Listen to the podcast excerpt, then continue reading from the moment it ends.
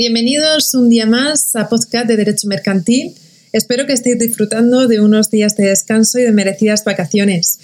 Bueno, eh, si estáis escuchándome o os viene bien eh, refrescar conocimientos de derecho mercantil o bien os estáis preparando para próximos exámenes eh, que tengáis de, cara al nuevo curso. Bueno, sea una cosa u otra, pues indistintamente espero que disfrutéis escuchándome de este podcast y bueno, pues vamos a ello, vamos a ello, que además del calorcito que hace y digamos también de, del ambiente que tenemos, pues ayuda, ayuda a eh, repasar un poquito los conocimientos y los contenidos de derecho mercantil.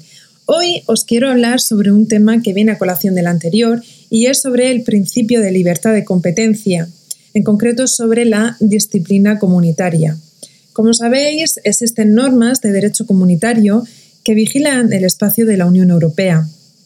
De hecho, esa aspiración de unión política es una, finalidad a largo plazo que tiene como instrumento la unidad de mercado, eh, donde hemos de tratarlo como un mercado único y conseguir que este mercado siga un procedimiento competidor. Esa es la finalidad, ¿no? De que todo, la finalidad de que haya un consenso común en la Unión Europea sobre la unidad de mercado. Las normas que establecen la prohibición de prácticas abusivas y posición de dominio del artículo eh, y esa posición de dominio vienen marcadas por el artículo 101 y 109 de la Ley de Funcionamiento de la Unión Europea.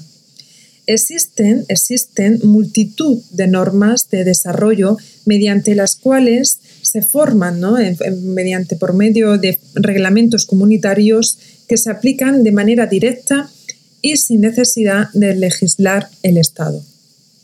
En cuanto al contenido, nos encontramos con el reglamento de aplicación, que es en principio un reglamento de procedimiento porque tiene una serie de normas que son fundamentales para entender cómo funciona el derecho de competencia. En concreto, el artículo 1, por ejemplo, establece cómo se han de aplicar y con qué métodos se aplican los artículos 101 y 102 del tratado. Otras normas establecen que se puede aplicar las normas comunitarias.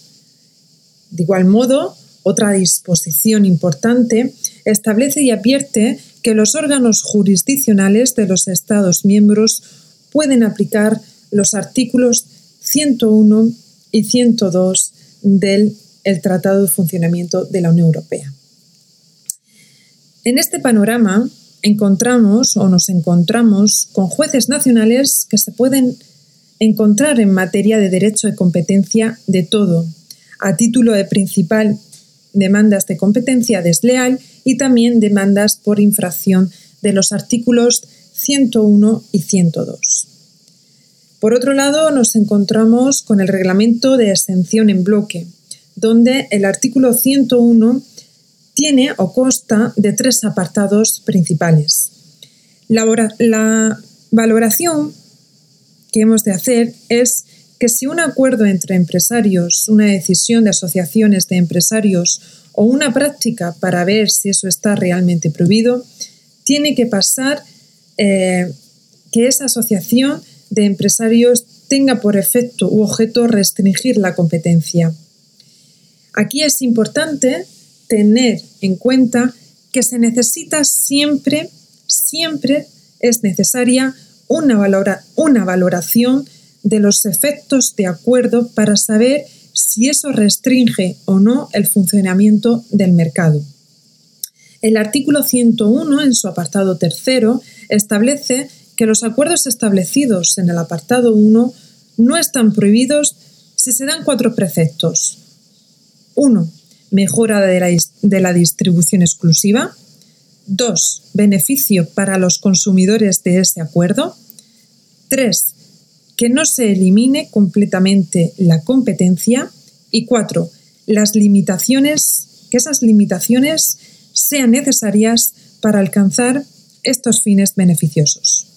Hay sectores donde en la práctica mm, repetida, eh, una práctica reiterada, se aplica a priori, mm, digamos que se puede saber si se cumplen o no ese, eh, apartado tercero del artículo 101. De igual modo, eh, se ha de tener presente el control de las concertaciones económicas, que no está regulado en el tratado. Por ejemplo, si una empresa, una serie de empresas A, B y C, nos encontramos con tres empresas, donde la empresa B y C se absorben y quedan solo dos empresas, ¿no? Pues en este caso no está prohibida porque a veces son beneficiosas esos acuerdos. El mercado europeo no está solo, la economía externa, eh, la, economía, digamos, es externa. Eh, tenemos que jugar con otros tipos de mercados, no solamente con el europeo y cada vez más gracias a la globalización. ¿no? Eh, nos encontramos sobre todo pues con la eh, economía americana, asiática, etc. Por eso no compensa eliminar toda competencia, sino de controlar las absorciones de las, de las empresas. Se controla y esas absorciones empresariales se vienen a controlar por el reglamento de compensaciones, que es un reglamento mm, de fecha de 20 de enero de 2004. Igualmente, las ayudas públicas hemos de tener en consideración eh, que, en principio, estas ayudas públicas, en lo referente a ellas, son prohibidas salvo que concurra alguna de las justificaciones que establezca el tratado constitutivo que también lo regula. Por otro lado, las prácticas colusorias, que son prácticas que se pueden permitir si hay más de un operador económico y, si prohíbe, y se prohíbe, eso sí, un abuso de posición. En concreto, la cuestión fundamental del artículo 101 y 102 es determinar quiénes son los destinatarios de esas prohibiciones. El propio tratado establece que son disposiciones dirigidas a las empresas. En realidad, no es a las empresas, sino a los empresarios. Hay que delimitar ese concepto de empresario a efectos de competencia porque estas normas establecen prohibiciones y generan múltiples multas y por lo tanto debemos de saber con certeza a quién se dirige y a quién perjudica. Eso es fundamental. El concepto de empresario no necesariamente es el mismo que el derecho de defensa de la competencia. El concepto de empresario que se pide en este caso es funcional para proteger la competencia.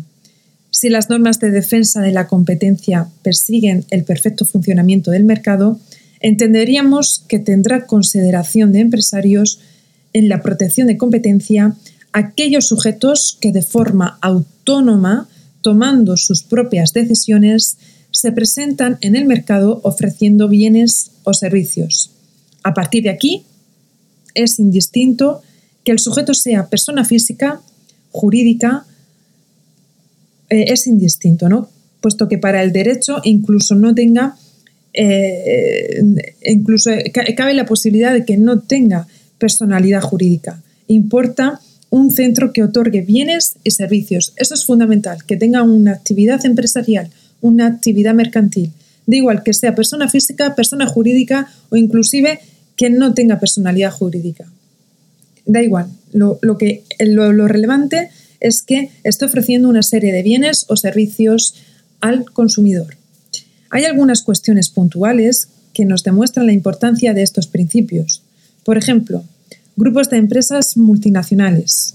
Existen debajo normalmente un número de sociedades mercantiles con forma de sociedad anónima, de sociedad limitada, de sociedad, limitada profesional. Por lo tanto, eso existe, pero económicamente no es cierto porque hay una única política económica. Esto es, una empresa, cabeza del grupo matriz, que domina la actuación de las demás. Es titular de 100% de las acciones que le da el control. Por tanto, las decisiones de un miembro del grupo no es solamente sus decisiones, sino, sino las decisiones que, digamos, van a perjudicar o van a Mm, van a embarcar a, toda, a todo el grupo de empresas. Es decir, se le imputa esa acción al bloque entero de la empresa. Entonces, si, una si uno de esos grupos, entre ellos, toman un acuerdo, sería un acuerdo interno porque no toman sus decisiones determinados por una política común que reparten entre diversos miembros. Eso efectos externos tiene poca importancia, es irrelevante. Lo importante aquí y lo significante es lo que, eh, lo que la repercusión que tenga de cara a terceros, o bien de otras empresas, o bien al propio consumidor. Y como he dicho, pues es indistinto también que, eh, que eh, el empresario adquiera, sea persona física, persona jurídica, sino que, o inclusive que no tenga personalidad jurídica, sino que lo interesante y lo relevante aquí es que de forma autónoma tome sus propias decisiones y se presente al mercado ofreciendo bienes o servicios. Y esas decisiones, si bien vienen o parten de un grupo de empresas, pues eh, serán, eh, repercutirán en todas ellas. ¿no? Bueno, pues dicho esto, eh, doy por concluida la lección de hoy, que es ese, en principio, lo referente al principio de libertad de competencia, ¿no? la disciplina comunitaria. Ya habéis visto que los reglamentos, eh, los reglamentos europeos, eh, en el caso de, la unidad de mercado, pues eh, tienen una gran importancia y relevancia ¿no? a la hora de regular todo este tipo, sobre todo el principio de la de libertad de competencia. Bueno, pues dicho esto, doy por concluida, como os decía, la lección de hoy. En la próxima lección continuaré, continuaré hablando sobre la libre competencia pero eh, más de una manera mucho más puntual y mucho más concreta. Haré hincapié en la próxima lección sobre los destinatarios de las normas comunitarias protectoras de la libre competencia, haciendo especial referencia a la noción de empresa. Bueno, pues muchísimas gracias. Espero y deseo que estéis todos muy bien. Os deseo que terminéis el mes de agosto con mucha fuerza y energía y con las pilas cargadas. Un fuerte abrazo, nos escuchamos pronto. Muchísimas, muchísimas gracias.